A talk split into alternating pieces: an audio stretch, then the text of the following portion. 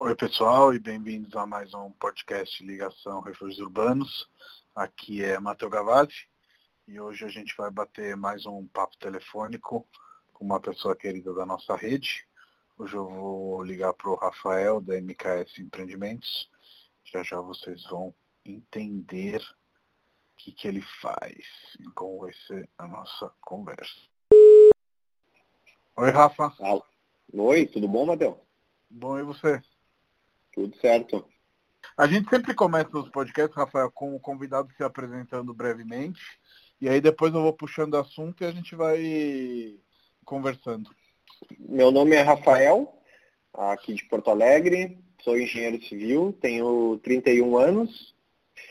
Ah, me formei aos me formei cedo, me formei aos 22, mas me formei com uma experiência boa na minha área, de, de engenharia, ah, porque acabei trabalhando tanto na, numa área que pega a geotecnia, como também numa área que, pe, que, pega, que pegou grandes, uma, uma construção de grande escala, que na época era a maior obra do Brasil, na maior construtora do Brasil também, que era o Debrecht, uhum. uma, obra que, uma, uma obra que eu estagiei no Rio de Janeiro, foi uma experiência bem legal, num, numa seleção de alunos do país inteiro e uma bagagem bem legal que acabou, que acabou me, me dando uma experiência boa na, na área de arquitetura, que foi no intercâmbio que eu fiz para Portugal e que eu acabei fazendo um semestre de engenharia lá, mas que apesar de ter feito esse um semestre de engenharia, ele acabou me dando muita experiência na, na área de arquitetura. Por Portugal tem uma. A Europa como um todo tem uma, tem uma arquitetura diferenciada, mas Portugal em si tem uma arquitetura muito bacana, apesar de ser um país pequeno eles têm muito expoen muitos expoentes da arquitetura contemporânea, né? Ah, um que eu já conhecia, que eu já conhecia aqui por Porto Alegre, para a gente ter uma obra muito marcante dele, que é o Iberê Camargo, ali o Museu Iberê Camargo, junto do, do, do Rio Guaíba, uhum. que é o Álvaro Cisa. Eu conhecia por aquela obra, mas não conhecia a obra completa dele. Ele não só estudou lá no, na Universidade do Porto, que é a faculdade que eu a universidade que eu fiz o intercâmbio, como ele também projetou o campo da arquitetura, né? e, e ele é de Porto e a cidade como um todo, a arquitetura, os novos arquitetos que foram surgindo a partir dele foram muito influenciados por ele, né? Uma arquitetura ah, simples, né? Quieta e muito bacana. E a partir daí eu comecei a tomar gosto e comecei a me aprofundar muito mais no, no, estudo da arquitetura. Então, apesar de ter sido uma experiência no ramo da engenharia, na faculdade de engenharia, me deu uma, uma boa bagagem no ramo da arquitetura, porque a partir daí eu comecei a me aprofundar mais. Foi bem legal. Bacana. E hoje você é um dos sócios da MKS Empreendimentos, é isso? Isso. A MKS surgiu com meu pai, né? Meu pai já trabalhava com meu avô, Uhum. A, uma família de construtores. Né? Seu, seu avô era construtor e seu pai era engenheiro, é isso? Isso, isso. É, meu pai também é engenheiro civil, começou a trabalhar também cedo, né, com 20 e poucos anos, mas ele construía como pessoa física. Depois construiu com o irmão dele, que também constrói, continua construindo até hoje, meu tio. Uhum. Então a família inteira de construtores. E, e construía como pessoa física, não era MKS ainda, a MKS surgiu de fato em 2000, né, com, com o nome MKS, uhum. mas foi muito legal que uma coisa que ele, que ele herdou do pai dele, da época de construção, que eu acabei herdando, que foi um dos motivos até pelo, por eu ter feito engenharia, que eu sempre achei legal, que foi a filosofia de dos dois aspectos principais que foi de ter o prazer de fazer o canteiro de obra o escritório. Né? O Sim. escritório da MKS é no canteiro de obra, então, de fato, a, a gente acompanha ali cada centímetro quadrado que está sendo feito. Né, de perto, né, com aquele velho ditado do olho do, do o olho do dono engorda o gado, né? Uhum. A gente acredita muito na, na, nesse, nesse amor do dono estando, estando perto, acompanhando o serviço, né? E, e também pela responsabilidade que, que a gente tem em, em, em fazer, uma, em fazer a moradia uh, de pessoas que, que, que, depois, caso a obra não esteja executada com, com, qualidade, vão, vão ter boas dores de cabeça, né? Então, Sim. a gente acredita que algumas atividades, assim, elas exigem que tenha o dono por perto, porque só o dono, que é aquele que vai ficar responsável por essas atividades, vai ter o, o devido controle. E a outra coisa bem bacana que eu sempre achei legal foi, ter a, foi fazer a mão de obra quase como uma família. Então, o, o, pai, por exemplo, tem funcionários que começaram com ele. Por exemplo, o hidráulico e, e o nosso eletricista, eles se mantêm até hoje e eles começaram com o pai lá em meados dos anos 80, 84. Então, Sim. eles já estão há mais de 30 anos com a gente. São duas funções essenciais, né? Um apartamento que sai com a hidráulica errado, com claro. a elétrica errada, ele vai dar dor de claro. cabeça a vida inteira. Então, Sim. Imagina tu ter um, um hidráulico, um eletricista de mais de 30 anos, né? O encarregado de obra nosso tem mais de 20 anos, o mestre de obra Sim. também tem mais de 10 anos. E acaba que vira uma família mesmo, né? Porque uh, eles não estão preocupados na. Não, eles não são empreiteiros, eles não ganham por metro cúbico, metro quadrado. Eles vestem a camisa do time, né? Sim, todo mundo está preocupado em, em fazer um bom trabalho, né? Exato, exato. E fica uma fica muito mais fácil também de gerenciar a obra, porque se entra em determinados momentos a gente precisa terceirizar algumas atividades e a gente, por mais que a gente esteja na obra, a gente não tem como fiscalizar 100% do tempo da obra, né? E eles estão ali claro. e eles acabam nos ajudando. Ó, o fulano A não está fazendo atividade conforme a qualidade da MKS, né? Então, Sim. acaba que a obra fica autogerenciada exatamente por esse cuidado e carinho que eles têm por nós também, né? Sim. Então, isso é... eu, sempre, eu sempre enxerguei como sendo, de fato, engenharia, uma engenharia raiz, né? Eu sempre achei uhum. muito legal isso, essa questão da, do escritório na obra e fazer dos funcionários uma família. Que na época que eu estagiava, eu achava muito, muito eu achava desconexo essa relação da mão de obra com a empresa, que a construção civil tem uma rotatividade muito alta, né? E ah. acabava não criando uma ligação de fato dos empregados com a construtora e que culminava numa construção de uma qualidade de mais baixo nível e, e acabava devendo em muitos aspectos na, na, na, na qualidade final do produto. Né? Sim.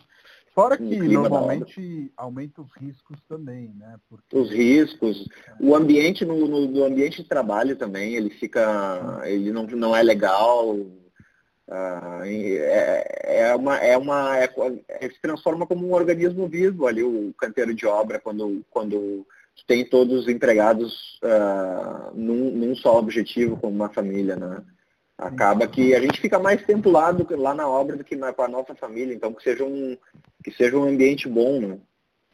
Com certeza. E, e dá para ver isso, porque eu navegando no site de vocês, e aí como eu navego em muitos sites, incorporadoras, etc., você já percebe de cara algumas coisas que raramente você vê. Então, tem fotos realmente do escritório na obra, e tem fotos realmente dos funcionários e da mão de obra e etc e tal, que é algo que raramente se vê no, no, no mercado exposto. Então vocês têm realmente esse carinho e essa vontade de mostrar e é a verdade de vocês, né? Não é nada mais isso, isso no final. É a nossa verdade, é a nossa cultura. É uma coisa que ninguém pode, aquilo ali é, é, é o nosso DNA, né? Uhum. A gente tem a boa arquitetura também como uma característica nossa, né? Que a gente acabou, Sim. que eu acabei a, a, colocando na empresa, depois a gente fala um pouco mais quando eu entrei. Sim. Mas, por exemplo, isso é uma coisa que as outras empresas podem facilmente, as concorrentes no caso, e devem também, porque a cidade vai melhorar como um todo, mas como fator de, de, de competitividade, elas podem pegar, contratar um escritório legal e fazer um bom projeto. Agora, Sim. ter funcionários de 10, 20, 30 anos, elas só vão ter daqui a 10, 20, 30 anos, né? Então, sim, sim. eu sempre quis utilizar isso como um diferencial, porque eu gostaria de comprar um apartamento sabendo que aquele funcionário trabalha 30 anos na empresa. Sim. Sabe? Eu gostaria é, de comprar é... daquela empresa porque eu, eu, eu levaria mais fé nisso aí. Então, eu sempre apostei, eu sempre utilizei eles como como garotos propaganda da nossa, do nosso marketing, no nosso Instagram, Facebook. Uhum. E eles gostam muito porque uh, na, na, maioria das construtoras, uh, e eu tive muita experiência em outras construtoras quando eu estagiava numa empresa de fundações que a gente ia de uma obra para outra, eles eram somente mais um número. E eu sempre, como eu tinha aquela experiência, eu sabia que no pai não era mais um número, desde a época da faculdade eu falava, cara, Na MKS isso não vai ser assim, eles não vão ser mais um número. Então eu, eu, eu utilizo bastante eles até em filmes promocionais, assim, quando a gente lança um empreendimento, e eles adoram, eles acham o máximo, claro. assim. Eles, é, eles mostram para a família, eles é bem legal assim a, a, motivação que, que isso dá assim no dia a dia.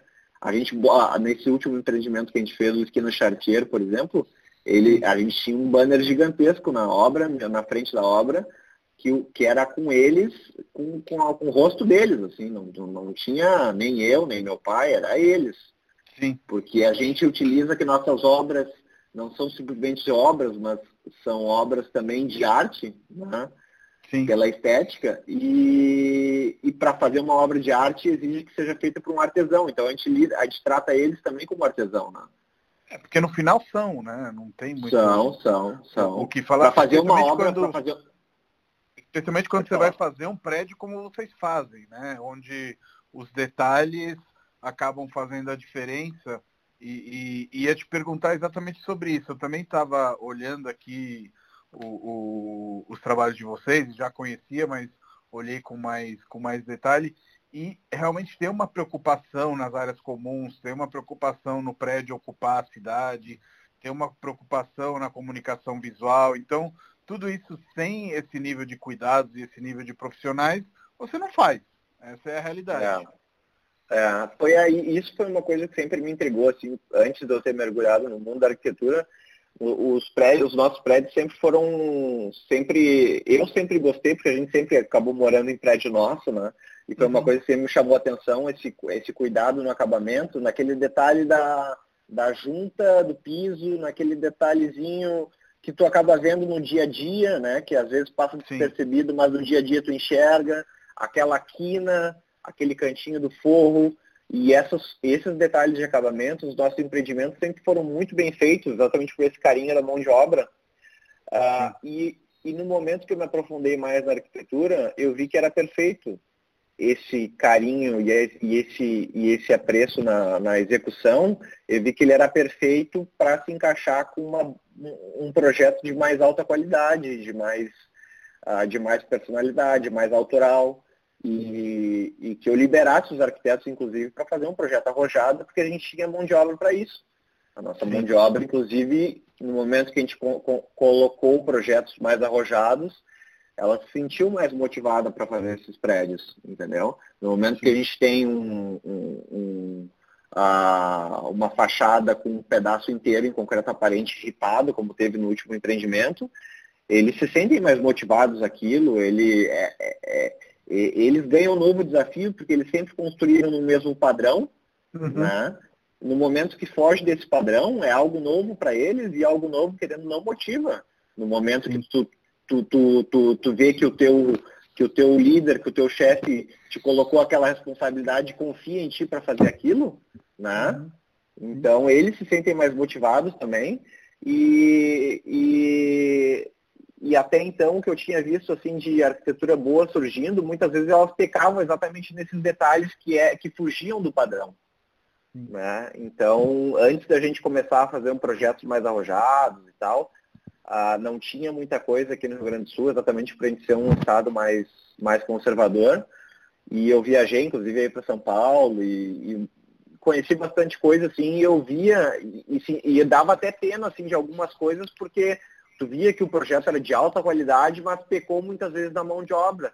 Né? Sim. Naque, é, naquele, eu te confirmo na... isso para São Paulo, porque você sabe, eu tenho uma imobiliária, então trabalho com, com, com, com projetos de arquitetura assinado aqui em São Paulo, e às vezes o arrojo do projeto arquitetônico não tem a execução na hora do, do, do, do projeto de, de, de engenharia. E tu consegue ver exatamente ali, né, que o projeto, ele não pecou, o que pecou foi a execução. Né? Sim, sim, quem tem esse, quem, quem, quem, consegue, quem, quem, quem consegue ter essa, essa diferenciação, consegue ver exatamente o que, que o projeto previa e o que, que pecou na execução, né?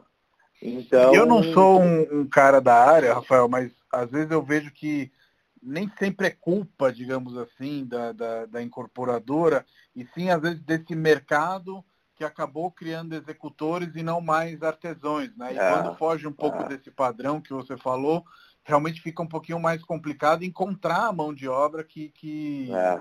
que execute mesmo, né?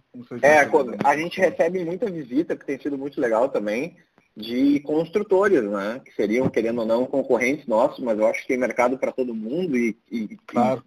e, e, como tem bairros diversos e padrões diversos, acaba que não são concorrentes diretos, então a, a nossa obra é aberta para todo mundo, a gente recebe diversos construtores e isso, essa questão da mão de obra, eles sempre nos perguntam, né? Ah, e é uma coisa que, querendo ou não, eu não tenho outra resposta a não ser a nossa filosofia de, de que isso, assim, só pode ser feito de uma forma que vai ser mais econômica, porque eu acho que no final vai ser econômico porque não tem retrabalho, e também vai gerar muito menos estresse se for com uma mão de obra própria. Né? Porque é aquele cara que ele faz pela qualidade, ele não faz pelo metro quadrado. Porque se fizer pelo metro quadrado, o cara já não vai gostar porque vai ser mais difícil do que fazer aquele padrão. Claro, então, claro. ele já vai fazer de mau gosto, talvez de retrabalho. Aí no retrabalho tu vai ter um custo extra, né? tem o custo de fazer, destruir, refazer. Então, aí quando, quando, quando eu falo dessa questão da mão de obra, ainda tem um tabu muito grande no nosso mercado uh, de ter mão de obra própria, no caso, da, das questões trabalhistas, né? Sim. Que aí é uma questão, é um tabu muito, muito grande também na nossa área, que diversas outras áreas empresas têm empregados de 20, 30 anos e na construção assim é muito raro ter empresas que têm funcionários de 20, 30 anos. Sim, e, e, sempre o pessoal vem com uma mesma, o mesmo argumento de que tem medo das questões trabalhistas, né? De, de, de ser colocado na justiça. E eu uhum. coloco o nosso caso que a gente nunca foi, a gente nunca tomou uma ação judicial, inclusive quando a gente usa eles como garotos propaganda, o pessoal vem, nossa, nossa agência de marketing na época uh, tinha colocado para mim com, com um certo receio de utilizar eles, que eles poderiam utilizar com, como arma para processo, processo judicial, coisas assim, e eu não, não. Nosso caso é diferente, porque no momento que tu começa a tratar como pessoa e não como um número, a recíproca vai ser verdadeira também.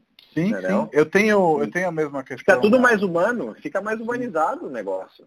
Eu tenho a mesma questão na Refúgios e que bom que tem pessoas como você, porque eu acho ridículo você se preocupar com, com uma questão trabalhista se você está fazendo ali um Tudo bom trabalho do né? ponto de vista humano, né? Antes uhum. do que profissional. E claro, sempre vai existir exceções, sempre vai existir uma pessoa de má fé, mas vai ser 1%, sabe? Não, é. não, não, não, vai ser a totalidade, porque se se torna um caminho de duas vias, como eu estou vendo que, que você faz, não tem porquê isso ocorrer. Uhum. Se a pessoa está satisfeita ali, humanamente e financeiramente, com o trabalho que ela está fazendo, por que, que ela deveria te processar e etc? Exatamente. É, é, Ele não é tem cor... não acaba não tendo coragem de processar, porque a gente fez mais do que a gente entregou mais do que a gente prometeu para eles no caso, entendeu? Sim. A gente tem como filosofia tanto para cliente como para funcionário entregar mais do que a gente promete. Então acaba que a recíproca é verdadeira. Muitas vezes eles nos falam, não, mas a gente faz tudo certinho, mas mesmo assim a recíproca não é verdadeira. Tá, mas tu faz tudo certinho do ponto de vista judicial e trabalhista mas do ponto de vista humano. Uhum, claro. Tu tá lá, tu tá lá no dia a dia, isso é importante pro, pro, pro, pro, pro empregado, né? Claro. pro, teu, pro teu funcionário, para quem está confiando fazer esse trabalho mais, mais apurado de arquitetura e tal. Tu tá ali para descobrir esse desafio de como fazer ali o concreto aparente com ele, tu tá ali para dar bom dia e, dar, e, e, e, se despedir dele todo dia. Tu pra sabe onde é que ele mora. Tá quando quando Sabe como é que tá a família dele? Isso, exato. Isso aí faz a diferença também, né? Não fica é humanizar o processo como um todo, né? Com certeza. E, e lá atrás, quando você começou a MKS, foi foi um desafio convencer seu pai e, e, enfim, mudar um pouco de paradigma ou ele foi, abraçou de foi. cara? Não, foi difícil porque ah, se, desde, desde quando a gente entra na faculdade, e é por de ambos os lados, tanto de engenheiro para arquiteto como de arquiteto para engenheiro, se tem um preconceito assim, de, da outra profissão e o engenheiro não busca saber muito sobre arquitetura e o arquiteto também não busca saber muito sobre engenharia. E aí é um absurdo total porque é um é um absurdo total, total, total. Um, um serviço complementa o outro e, por exemplo, eu prefiro muito mais trabalhar com um arquiteto que saiba de construção, saiba de engenharia, porque ele vai fazer um projeto muito mais bem detalhado vai me ajudar em relação a custos e detalhamento e materiais, porque ele sabe como utilizar aqueles materiais. E um engenheiro vai ser muito mais uh, competente se ele souber de arquitetura, porque senão ele fica naquela caixinha, né? Ele fica naquela caixinha racional, analítica ali, de, de, de exatas, e ele não tem senso nenhum de qualidade estética, de projeto, de, que, a nossa, que os nossos cursos de faculdade também devem, de engenharia. Eu não tive nenhuma cadeira de, de projeto, por exemplo. Né? Isso que eu estudei aqui na Federal do Rio Grande do Sul. E então esse preconceito que desde o início da faculdade ele faz com que tu crie, tu crie assim mesmo sem saber da outra área, tu já cria algum, alguns alguns estigmas da, da outra profissão. Então o engenheiro tem muito em relação ao arquiteto, que o arquiteto ele não, não quando ele vai fazer um projeto para o engenheiro ele não pensa nos custos. O arquiteto uhum. é o artista que fica nas nuvens e, e, e não se preocupa na questão de de facilidade em execução, de custos e só pensa na estética. Então a gente tem esses preconceitos do, do, do, do arquiteto, entendeu? Então quando e eu quis começar. O inverso dos engenheiros que não pensam muito na forma, no projeto. Não pensam nada e não tem gosto nenhum. Então até eu quando quando eu comecei a, a, a ter mais contato com os arquitetos, eles se impressionavam muito, né? também por eu ter mais essa, esse conhecimento de arquitetura também porque é incomum, porque os, os, engenheiros também não buscam ter esse conhecimento a mais de arquitetura, né? O que vai complementar, porque além de saber fazer o projeto, saber executar, sabe o que está executando. sabe se aquilo que está executando tem uma qualidade maior ou menor. Tu sabe características importantes do projeto em relação a sol, em relação à estética, em relação a, tem uma, uma um, tu, tu, começa a conhecer 360 graus o teu, o teu negócio, o teu produto, né? Ah, e para mim, como empreendedor, era fundamental também conhecer, né? Então, assim, meu pai tinha muita questão, medo em relação a custos, né? E, e isso, se for perguntar para qualquer engenheiro incorporador, é o medo que ele vai ter quando ele for mudar para um projeto mais arrojado. Uhum. Agora, a arquitetura, quando bem projetada, ela tem o potencial de fazer, inclusive, uma otimização de custos, assim. Tu pode, ela, ela faz com que tu analise aonde tu pode gastar mais em detrimento da, do outro local, né? Ao invés de fazer um prédio 100% pastilhado desses padrão, quem sabe a gente tira esse revestimento dessa, dessa pastilha anos 80, 90 aqui, vamos pensar em um novo revestimento e vamos pensar onde agrega mais valor, vamos pensar, pensar na questão térmica, vamos pensar na questão. Tu começa a, a, a, a, pensar um pouco mais fora da caixa, né? Isso também exige um pouco mais de trabalho para pensar fora da caixa, ao invés de fazer como tu sempre fez. Sim. Isso também é uma quebra de paradigma, né? Meu pai construiu igual durante 20 anos, daqui a pouco tu tem que mudar, tu tem que voltar lá atrás e ter que repensar de uma nova forma, né? Tem que refazer teus custos, né? Isso também exige que tu pense, então exige trabalho, né? Mas Sim. eu acho que um projeto, quando bem feito, ele, ele tem inclusive o potencial de, de otimizar, otimizar os custos, né? Porque, por exemplo, a gente tinha como base já os custos que a gente sempre teve fazendo prédios padrão. Né? Meu pai claro. sempre construiu boas obras, mas obras num, num padrão igual, um padrão da época, anos 80, Sim. anos 90. Uh, então a gente já tinha esse referencial de custos, né? Então a gente não partiu do zero assim para uma construção mais arrojada, a gente já tinha aquele referencial. Então não fugindo daquele referencial, estava tava livre para fazer a obra, né?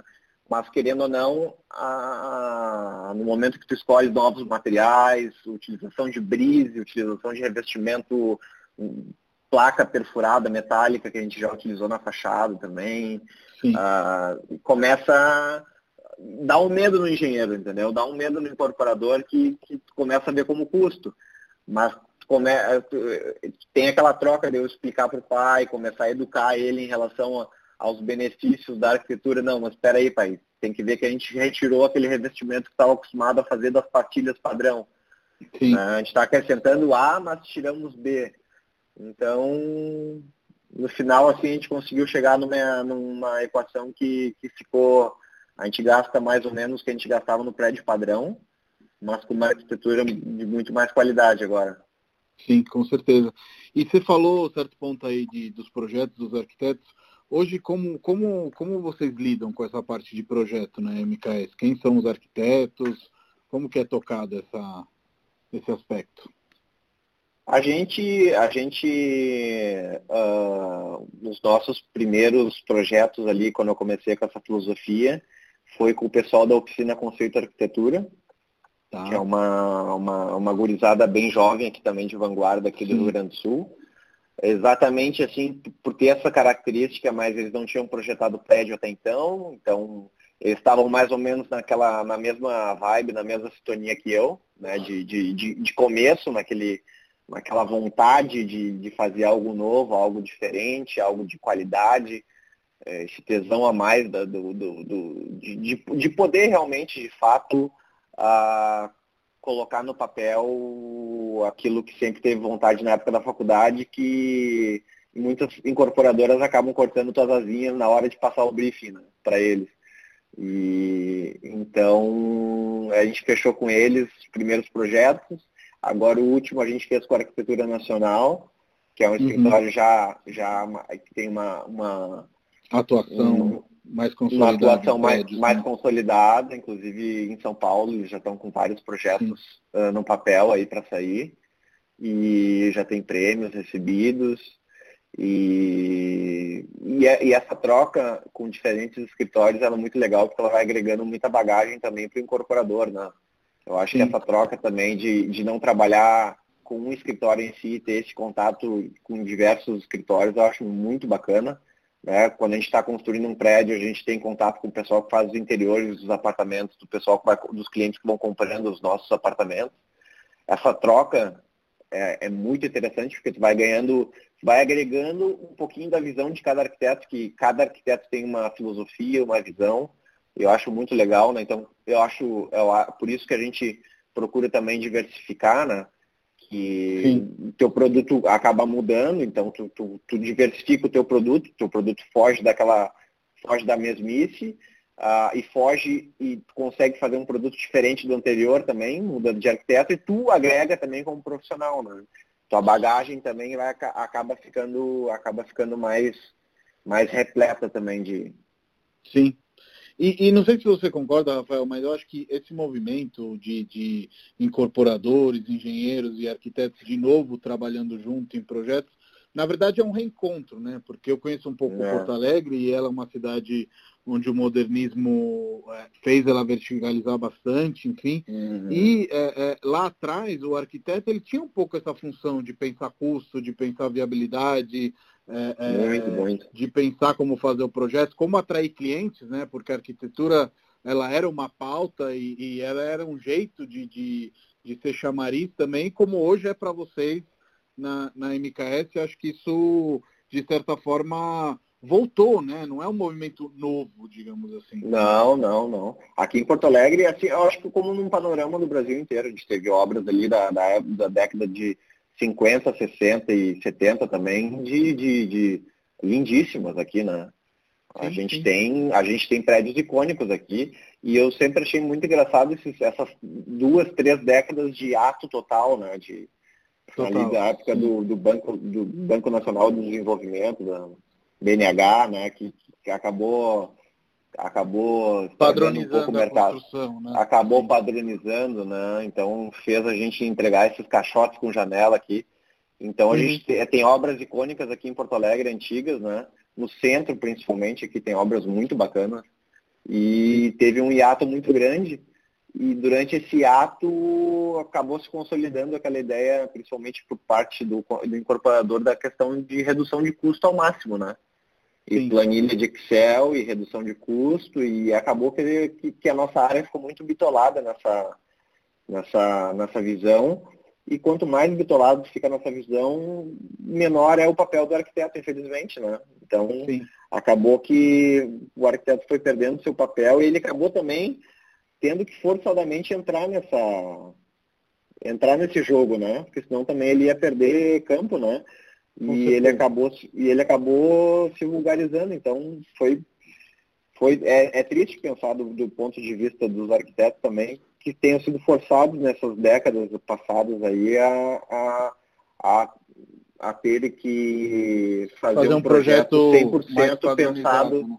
totalmente padronizado né O, o, o, meu avô, por exemplo, para ter uma noção, eu acredito que outros construtores deviam fazer o mesmo, ele procurava muitas vezes terrenos que tivessem as mesmas dimensões do anterior para conseguir fazer o mesmo projeto ou muito parecido do, do, do mesmo projeto do anterior, para não ter o custo do, do arquiteto, por exemplo. Sim. Então, até o projeto de arquitetura era encarado como um custo, né, para ter noção. E, e hoje, assim, em Porto Alegre, como você enxerga o mercado? O cliente, ele abraça de cara, é, ele acha que, que não vale a pena? Como, como que está sendo? Suas obras, imagino, tá? Você me corrija se eu estiver errado, devem ser um pouco mais caras do que um projeto padrão, falo o, o, preço final uhum. de um uhum. apartamento, porque realmente tem um valor agregado maior também. Né? Sim. Né? É, é, como que é a, a, receptividade do Porto Alegrense, assim?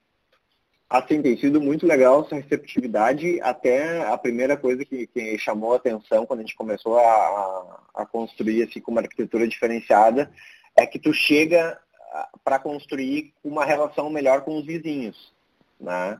Primeiro, uhum. esse é um outro ponto que agrega bastante valor, assim, no momento que tu tem o escritório na obra, a relação mais humana que tu estabelece ali, ela te facilita a relação com os vizinhos, né? Porque o vizinho claro. sabe que o dono da obra está na obra, então não fica aquele. Porque a relação de incorporador-vizinhança e incorporador-cidade sempre foi uma relação muito predatória, né?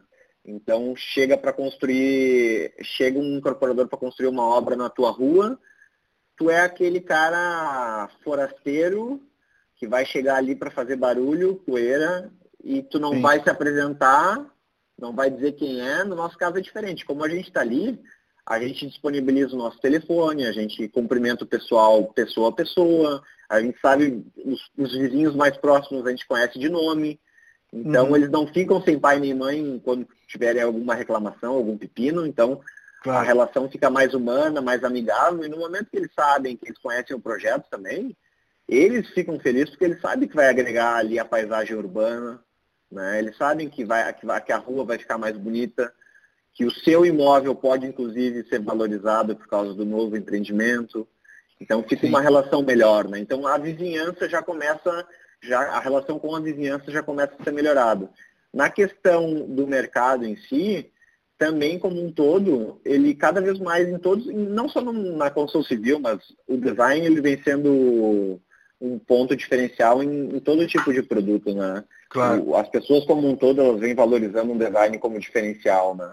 Agora Sim. uma onda que surgiu uh, que acabou vulgarizando o design e, e, acabou uh, confundindo o design com uma simples embalagem, é, é, nesses últimos anos foi a questão de gourmetização do produto, né? Muitos produtos colocam Sim. uma nova embalagem e tal e, e, e, colocam um valor muito acima do mercado e colocam para venda, né? Sim. No nosso caso, eu sempre quis fazer um projeto diferente, né? mais autoral, mais contemporâneo, com assinatura de arquiteto, uh, mas que utilizasse o mesmo, exatamente o mesmo preço da região. Então, se a região cobra X o metro quadrado, eu vou cobrar X o metro quadrado.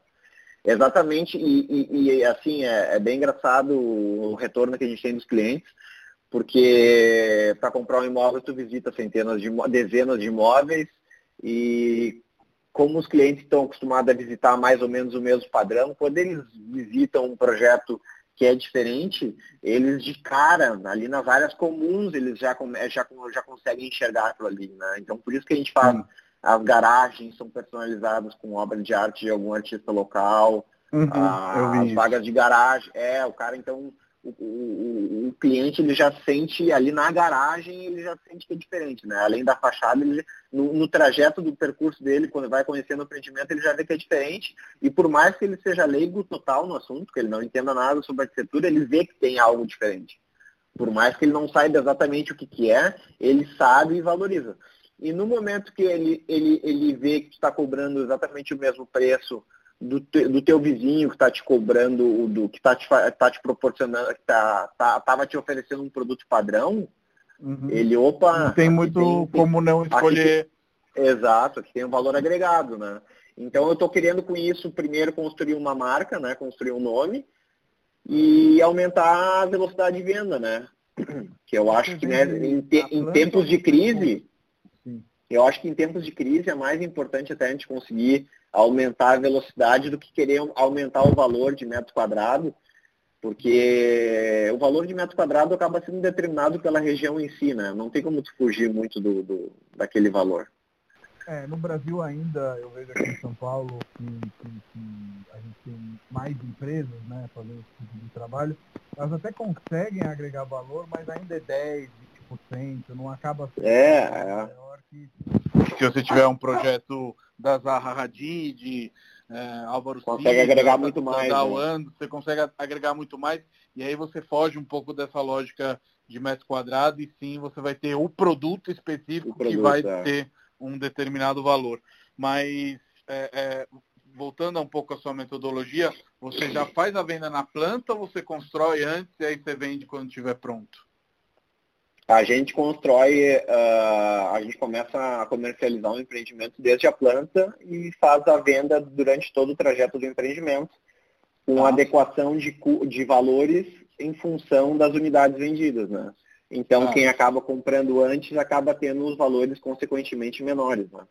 Sim, porque aí te ajuda no seu desenvolvimento durante a obra. Enfim, Exatamente. Uma, uma matemática. Agora, o que a gente não faz muito até por fazer mais, mais empreendimentos, assim, com...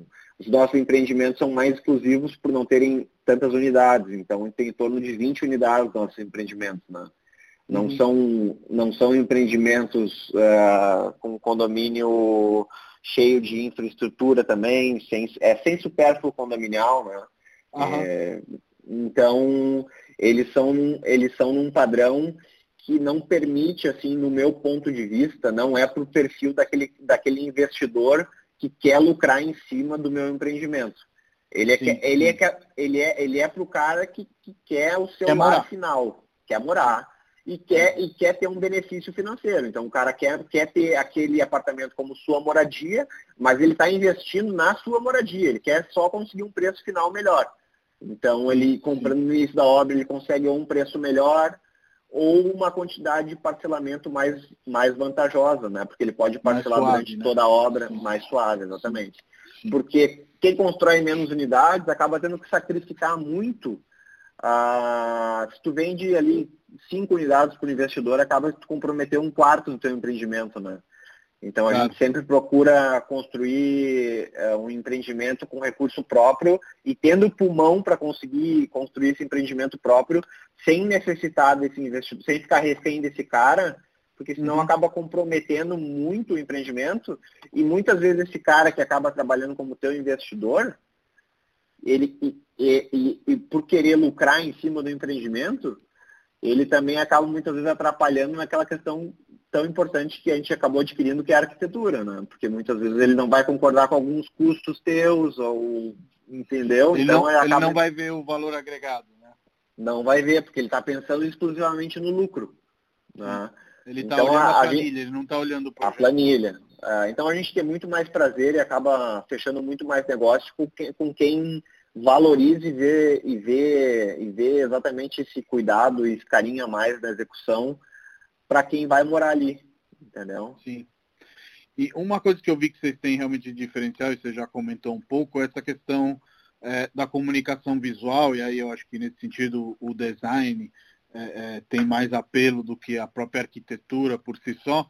Isso foi algo que, que, que surgiu, pelo que eu vi, desde o edifício Filadélfia, né, onde eu vi que já tinha ali um, um, um, trabalho nas garagens e nas áreas comuns e vocês levaram para frente, né? É, por quê, digamos assim? Eu sei hoje, é, aquele... eu trabalho com os clientes e eu sei que eles valorizam muito ter uma área uh, comum com um design bacana, mas não é tão comum ainda ver esse tipo de dedicação por parte das incorporadoras. É, a gente até fala que nossas áreas comuns gente, são incomuns, né? É, essa questão da, da, valorização das áreas comuns começou, sou eu inclusive que faço ali a identidade visual, né? Porque como, é, como eu acabo ficando dia a dia na obra, acaba que eu, que eu tento procurar, enquanto eu faço esses percursos de uh, gara, entrada da garagem até o hall, do hall até o elevador, do elevador até o apartamento, eu acabo tentando pegar o que, que o morador quando, quando for de fato morar no, no prédio, o que, que ele vai sentir nesses trajetos?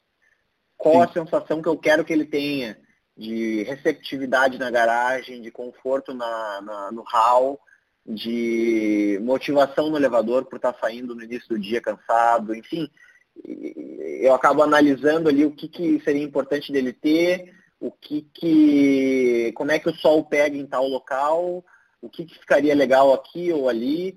Então, é, como eu acabo ficando todo dia, todo santo dia ali, durante dois anos de, de obra, acaba que muita ideia vem surgindo e no final eu acabo fazendo um projeto de identidade visual que acaba valorizando essas áreas comuns, porque área comum, no geral, ela não é, não foi, não é valorizada pelas construtoras e, por consequência, acabou passando despercebida pelos clientes, mas eu sempre falo para os clientes tu está comprando a área total. Está comprando Sim. não só a área privativa, não só da porta para dentro do teu apartamento. Está comprando o corredor, está comprando um pedaço do, da garagem. Aquilo ali é um patrimônio teu. Então, por que, que tu vai por que, que tu está só olhando e valorizando da porta para dentro? O resto a construtora ali buscou economizar, botou a, a, cerâmica mais barata, fez os degraus sem revestimento, sabe? Então acabou que passa, passou despercebido durante muitos anos, ao passo que essas áreas comuns, elas são exatamente a transição do conforto do nosso lar para a correria do mundo lá fora. Uhum. Seja no momento que tu está saindo de casa cansado, que tu passa ali pelo hall, pelo elevador, vai para a garagem, pega, pega teu carro e sai. Quando tu chega cansado também do trabalho. Então, sim, sim, tu chegar numa garagem que tem uma obra de arte, com uma iluminação diferenciada, ah, com um revestimento bacana. E quando eu falo em revestimento bacana, aí o construtor, aí o engenheiro lá bitolado pode estar falando, pô, o cara vai querer colocar revestimento na garagem. Mas aí pode olhar, por exemplo, o que a gente utiliza na garagem. A gente utilizou nos últimos dois empreendimentos telha metálica na fachada. É Sim. um investimento não utilizado como telha metálica. Caro, né? Não precisa ser caro, é utilizar a criatividade, né? Uhum. Então Sim. acaba ficando um visual, acaba ficando um visual futurista, né? Porque botar um número da vaga quase escondido que pode fazer uma identidade visual muito mais bacana, com uma cor mais viva, claro. que vai fazer com que vai fazer com que o cara ah, se sinta Localize melhor mais facilmente. Sim, sim. É, exatamente, estacione mais facilmente e, e, e, ele dê mais valor também àquela área, porque a, querendo ou não, tu vai usar a garagem no mínimo duas vezes por dia se tu for sair, né? No mínimo sim. quando estiver saindo e chegando, né? O hall, o, o hall ali, valor... aquela saída do elevador até o apartamento, eu não, nunca entendi porque elas são sempre brancas, é o piso branco, a parede branca, o teto branco, Sim. porque aquilo ali tem que ser aconchegante, tu está chegando em casa, né? aí da porta para dentro teu apartamento é todo aconchegante, mas do elevador até a porta é tudo branco. Primeiro que tá, tá já com um ano de, de uso, o prédio já fica com as paredes cheias de marca de mão. Né? Uhum. Né? Então a gente sempre utilizou cores mais escuras, a iluminação indireta, Uh, obras de arte a gente utiliza sempre também, tanto na garagem como nos corredores, porque obra de arte eu acho que ela é legal, independente do, do da área. E uhum. a gente, por exemplo, teve um empreendimento, é, empreendimento que a gente utilizou tijolinho, tijolinho rústico, então já dá uma sensação mais de conforto. Então tu já chega em casa meio que no, antes de entrar na porta. Tu já tá, tu já sentiu aquele aquele desestresse do mundo lá fora, entendeu? Sim. Eu, eu enxergo duas coisas nessa, nessa sua fala, que inclusive eu falo bastante com os clientes. A primeira é uma visão de longo prazo, então quando você faz uma, uma área comum é, é, bem pensada, é, a pessoa vai querer cuidar dela também, então você nomeou a garagem. A garagem é a primeira coisa que desanda num prédio depois de alguns anos. Ela, total, começa, total. A ser, que ela começa a ser mal cuidada, que ela começa a ter problemas, etc. E quando você cria essa identidade visual, acho que esse desandamento é, é, ele, ele é menos progressivo, digamos assim.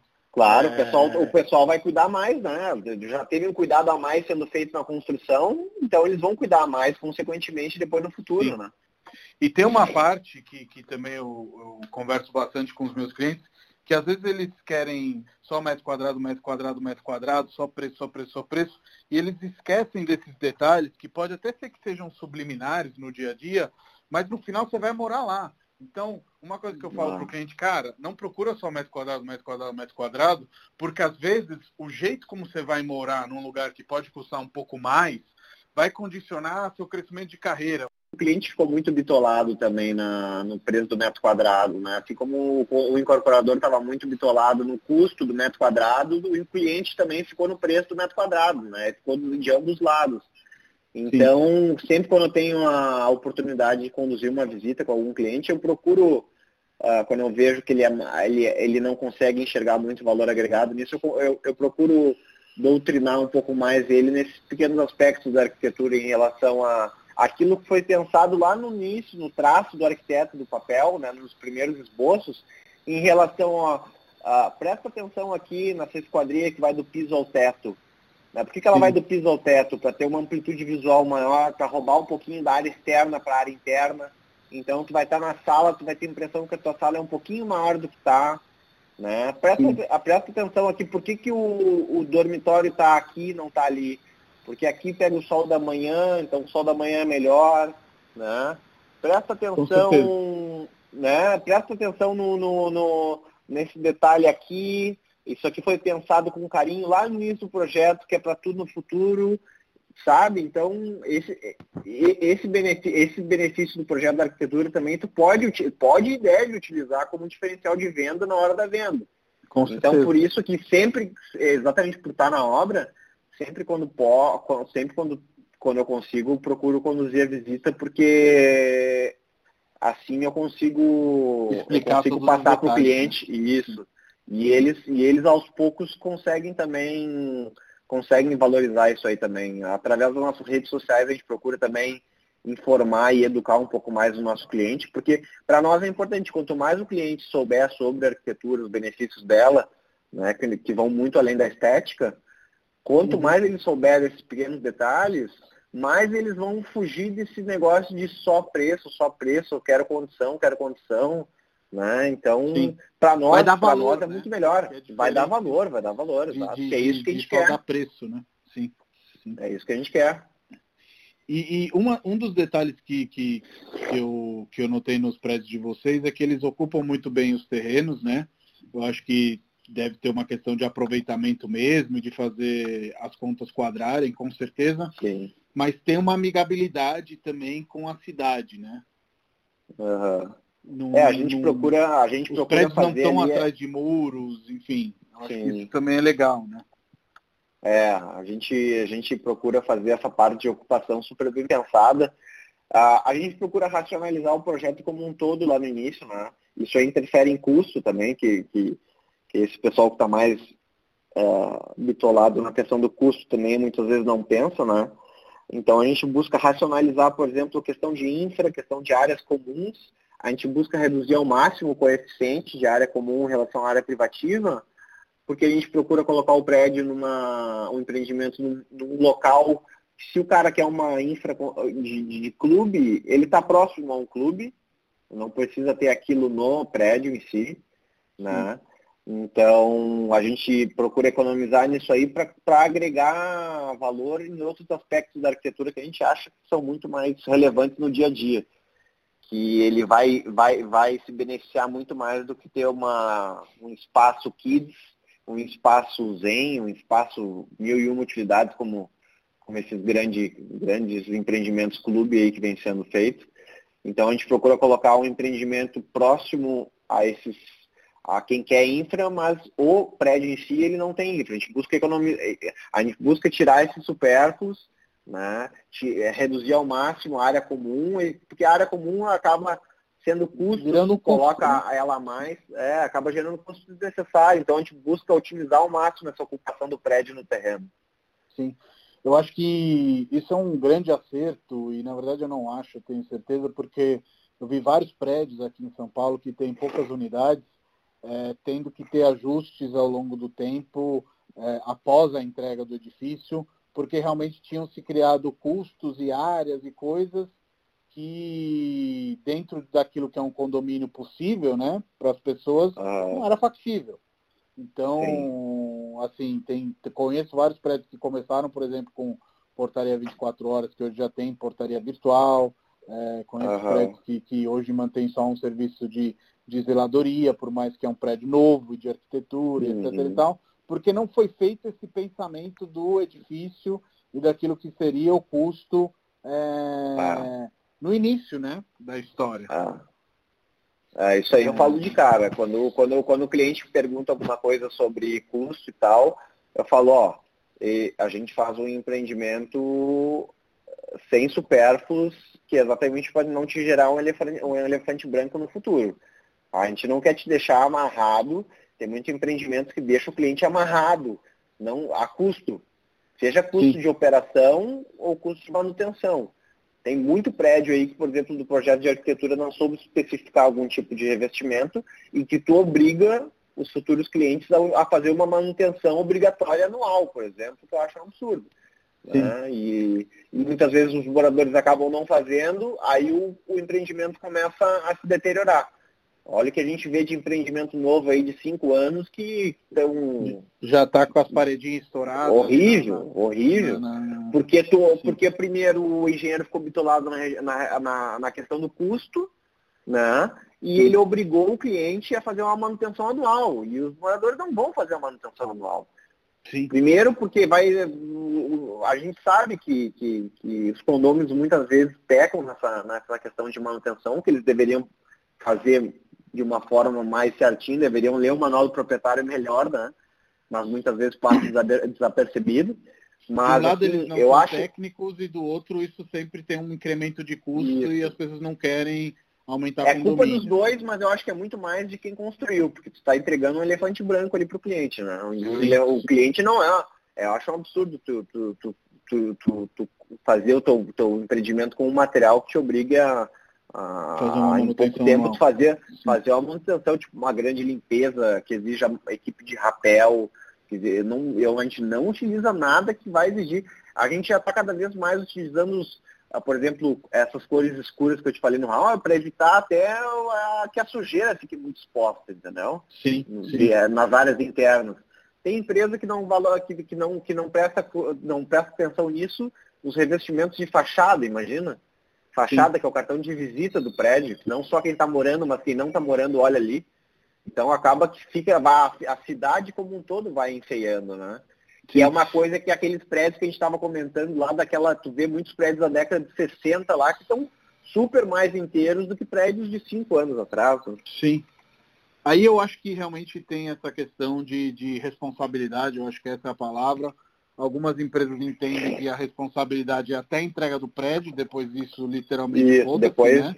é, é, e, e algumas empresas com mais consciência como vocês entendem que a responsabilidade vai para muito além de só entrega do prédio, porque por várias razões. Cara, aquilo vai continuar sendo a sua cara, então quando eu procurar MKS, É o nosso cartão de visita, exato, é o nosso marketing aquilo ali. Exato, vou ver o que é o seu prédio, se ele tiver caído depois de cinco anos, esse vai ser Isso. o seu cartão de visita. A e gente também... bota uma placa com o nosso logo ali, ou seja, se estiver deteriorado, vai ser um marketing negativo, então a gente é obrigado a fazer. Eu não vou querer um prédio meu deteriorado porque eu boto a minha marca ali sim, sim. Entendeu? E também, para além disso, aquilo que você falou há, há, uns minutos atrás, o seu cliente é seu vizinho, o seu cliente é seu amigo. Então você vai reencontrar com o cara, você quer que ele more bem, você quer que ele fique num espaço bacana. Então tem, tem essa questão da E ele confiou em mim, né? Um imóvel, um imóvel é, é um brasileiro médio séria, compra né? de um a dois, compra de um a dois durante a vida. Então pensa, ele confiou em mim. Por isso que eu gosto muito mais de negociar com, com o morador final, com o cliente final, porque eu, eu, eu sinto que ele está depositando em mim toda a confiança possível, entendeu? Ele está depositando em mim a confiança de comprar o imóvel que ele vai morar. Uhum. Ele vai constituir Sim. uma família ali. Então, ele, ele, eu faço questão dele ter meu, meu celular, dele ter o meu contato, e eu não, eu não vou deixar ele a Deus dará depois da, da entrega das chaves. E todo e qualquer, qualquer problema que dê, ele me chama que eu vou ajudar ele e a gente está junto nessas. Até tem muito prédio nosso que acabou já o prazo de garantia. E para nós não tem essa de prazo de garantia. A gente quer ajudar o cliente, entendeu? Claro, tem muita manutenção claro. que a gente faz, por exemplo, aí mais na, na, na, na parte uh, de fachada, que é o nosso cartão de visita, que a gente faz sem o condomínio de pedir, no caso. Né? Que a gente passa, passou ali e viu certo aspecto que, putz, ali tá. Ali tem que fazer uma manutenção. A gente vai lá e uhum. faz sem o condomínio pedir. Sim. E, e, me conta uma coisa, Rafa, não sei se isso é uma questão de plano diretor ou se é mais de perfil, mas vejo que ainda tem poucos empreendimentos mistos em Porto Alegre. Aqui em São Paulo a gente já vê mais a loja embaixo do prédio, ou eventualmente até o prédio tendo unidades residenciais, unidades comerciais, enfim. Isso é, é, é, mais do plano diretor, é mais do gosto da cidade, que quer dividir realmente as áreas residenciais da, da, das partes de comércio? Como que é essa parte aí? É, é, é, é, mais do gosto mesmo, não é nem de legislação. A gente, a gente, é que aqui no Rio Grande do Sul a gente é muito conservador, né? Então, uhum. assim, uhum. tudo que for surgir em São Paulo vai demorar alguns anos para se estabelecer aqui. Que é que o gaúcho ele quer ter a certeza que deu certo em outro lugar, para daí começar a ver se daria para importar aqui, cheio de restrições ainda, né? Então a gente é bem, nosso mercado é bem conservador. Então, há pouco tempo que começou os, os, os empreendimentos de uso misto aqui, mas uh, e como, é, como é um conceito super bacana, super legal, assim, do meu ponto de vista, Sim. ele deu super certo, né? Quando bem pensado, bem pensado em relação ao local. Acho que o principal aspecto, o principal segredo desse empreendimento é local, né? Para ser de uso uhum. misto. Então, aqui em Porto Alegre surgiram alguns empreendimentos e, assim, todos que eu conheço foram super bem, tiveram um resultado super bom, super bem recebidos, assim. Eu, inclusive, assim, quando, quando era mais novo, assim, um dos primeiros que surgiu aqui em Porto Alegre, numa zona, numa zona bacana, eram apartamentos estilo estúdio, a, com os, com os, uh, os cinco primeiros andares eram comercial e os 20 andares de cima eram residenciais e os residenciais eram estúdios. Então era para uma época que eu queria morar em estúdios, era mais novo, então se encaixou com a fase da minha vida e eu quis morar lá também para ver como é que era esse uso misto, né? E, e foi muito legal assim, a experiência. Foi, foi super bacana, eu vivi na pele e passou com nota 10, assim, a experiência foi muito bem utilizada e foi replicado aqui. Pena que eles começam com muito atraso, né? Eu acho que era, uma, era, uma, era um conceito para já, já ter sido começado há muito tempo aqui. Sim, com certeza. E, Rafa, sempre antes de concluir o, o, o, papo, que mais ou menos dura uma hora, a gente está chegando lá, é, eu peço para o convidado dar um conselho para alguém que está começando na área. Então, no seu caso, é, um conselho para o Rafa de nove anos atrás, dez anos atrás, coisas que você acha que poderiam sido mais, ter sido mais fáceis se você tivesse tido esse tipo de, de assessoria, de aconselhamento. O que, que você falaria aí para um jovem incorporador, seja engenheiro, seja arquiteto, seja administrador de empresas, enfim, acho que o perfil dos incorporadores é muito variado, até porque no caso de vocês, vocês são incorporadores e construtores, né? Mas às vezes o, o, uhum. o incorporador ele é só incorporador, né? E depois ele chama alguém para construir, né? Eu acho que para quem está começando, uh, principalmente, muitas vezes tem aquela sede por fazer algo novo, começar do zero, fazer algo de vanguarda, inovador. Eu acho que essa sede vai, te, consequentemente, naturalmente, te levar a estudar coisas novas, a ter boas referências de, de projetos, empreendimentos, produtos de vanguarda, projetos autorais, inovadores, cases bacanas no Brasil e no mundo. Então, naturalmente, tu vai ter essa bagagem de inovação.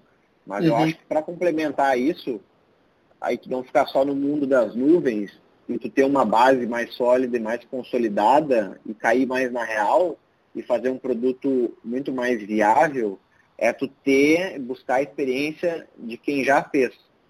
Por mais que tu vai filtrar as ideias daquele cara, que no caso eu utilizava esse cara como meu pai, por mais que ele, ele tivesse uh, opiniões negativas nessa, nessa fase que eu queria inovar, eu filtrava, mas me prestava muita atenção porque ele tem experiência de quem já errou também. Sim. Entendeu? E se tu for querer começar do zero, com certeza tu vai errar muita coisa. Então é muito mais fácil ter essa bagagem da inovação ao mesmo tempo que tem a bagagem de quem já errou também. Uhum, com certeza. Entendeu? É, mu é muito importante ter essa, essa bagagem de, ó, tal coisa não funciona porque eu já fiz. É diferente daquela opinião que quem está com medo de fazer alguma coisa dá de será que é, utilizar esse revestimento dar certo, o será uhum. dele é uma dúvida por ele, por ele ter medo. Agora, ele dizia assim, não, isso eu já fiz e não dá certo, leve em consideração, porque não deu certo. Sim, uma é uma opinião Entendeu? de fato e o outro é um fato. Isso, exato. É muito, é, muito, é muito mais barato. Entendeu? Eu deixei de errar com muita coisa, com certeza eu iria errar, desde a escolha do terreno. Tem muita coisa do meu pai tem um checklist, por exemplo, na, na escolha do terreno que ele faz em relação, já pensando nos custos futuros. Relação, e, sempre, e sempre levando em consideração erros, erros que o pai dele teve, que ele teve, teve que gerou custo, gerou incomodação para ele. Desde claro. deslizamento de terra na escavação, porque era um terreno que teve em aclive, que teve muita escavação. Então, até o final do projeto, assim, tal material não dá certo, utilizou e não deu certo, ah, tal coisa vai gerar custo, vai gerar incomodação para o cliente. Então, assim, utiliza a bagagem de quem já fez e, e, e, e, presta muita atenção na opinião dele, por mais que sejam opiniões negativas em relação ao que tu esteja fazendo dá uma boa filtrada nessas opiniões e alia essa bagagem a essa tua bagagem de inovação. Entendeu? Boa. Porque se tu for começar só com a bagagem de inovação, pode ter certeza que tu vai te incomodar muito aí. Sim, sim. A gente tem que aprender, né? Não tem muito. Tem que aprender. Que e é fazer. é muito mais. E é, só, só que é muito mais barato e na engenharia civil muito mais seguro, porque tem muita coisa também que pode que pode inclusive comprometer a, o futuro da empresa na época de da fase de construção, que muitas vezes sem ter essa experiência tu vai aprender só errando. Sim. Né? Só, que, só que uma coisa é tu errar num projeto, outra coisa é tu errar na execução. Se tu erra, tu erra na execução ali de uma, de uma fundação, de uma escavação, Fudeu, pode comprometer. Realmente, né? Exatamente. Acabou, acabou. Teu, teu sonho ali, tua bagagem de inovação já era, meu amigo. Então, Sim. saiu do jogo, entendeu? Então é mais fácil, tá? Diminui um pouco a empolgação e começa, tá, deixa eu ouvir agora os macacos velhos do jogo. Né? Sim. Por mais, por mais, assim, que tu vai ficar um pouco decepcionado em relação a eles quererem frear a tua ânsia, a tua ânsia em inovar. Sim. Pega bastante experiência deles, mostra o teu projeto, mostra as tuas ideias, uh, para ver o que, que, eles têm de opinião e leve em consideração a sua opinião, sempre filtrando elas. Né? Eu acho que isso fica muito claro, e é até um convite para quem, quem ainda não conhece a MKS, na evolução do, dos quatro projetos de vocês, é, onde você vê que a ousadia vai aumentando a cada projeto. Vai. Isso é um progresso mesmo, né? Não tem como ser diferente. É, é a gente tem sempre por filosofia, assim, no, no, no de briefing, não, não, não dar briefing de custo e não cortar as asas do cliente, a gente dá um briefing bem básico, assim, que não tem nada a ver com custo ou isso não pode, aquilo não pode em relação ao material. A gente deixa os, a gente é bem o cliente quase dos sonhos dos arquitetos, assim, a gente, uhum. A gente deixa eles bem soltos para criar, porque eu acho que, que eles, eles, for, eles estudaram para isso e eles, e eles querem isso, entendeu? Sim. Eles Depois querem no momento numa, inicial. Numa Depois segunda, cabe a nós. Reunião. Isso. É, depois cabe a nós, na segunda ou terceira reunião, tirar ou botar ali. Agora, de início, a gente deixa eles bem soltos. E segundo, exatamente por, por, por, por trabalhar mais com o cliente final, não tanto com o investidor que quer lucrar no nosso empreendimento, cada empreendimento a gente tem por filosofia ser maior do que o último, por mais que seja pouca coisa. Então, a gente tem um crescimento linear, a gente não quer aquele crescimento exponencial, porque eu acho que na nossa área de construção é muito perigoso. Quem tem crescimento exponencial de querer crescer muito de um empreendimento para o outro um, um, de um tamanho muito maior, acaba sendo perigoso porque esse empreendimento muito maior que tu, que tu planejou pode acabar com, por exemplo, pega uma, uma época de, de crise, que nem pode ser que a gente entre a partir de agora, esse empreendimento maior não, não cogitou essa crise, ele pode comprometer toda a empresa. Então tu, sim, tu, tu, tu, tu, tu, de novo, tu saiu do jogo, entendeu? Então é muito fácil de sair do jogo na nossa área, muito fácil. Eu sei porque eu conheço amigos que tipo quiseram entrar no jogo e não saíram do primeiro empreendimento. Eu tenho Sim. conhecidos que saíram no segundo empreendimento. É muito fácil de sair do jogo. E, tu sai do jogo com, com uma mão na frente e outra atrás e com dívidas, entendeu? Então a gente busca um crescimento sustentável. A MKS busca crescer assim, de pouquinho em pouquinho, crescimento sustentável com as próprias pernas mas se tu for analisar, assim, é um projeto mais arrojado que o outro e sempre um pouquinho maior que o outro. Essa é a nossa característica. Muito bacana, Rafa. Muito obrigado aí pelo papo, foi muito gostoso conversar com você.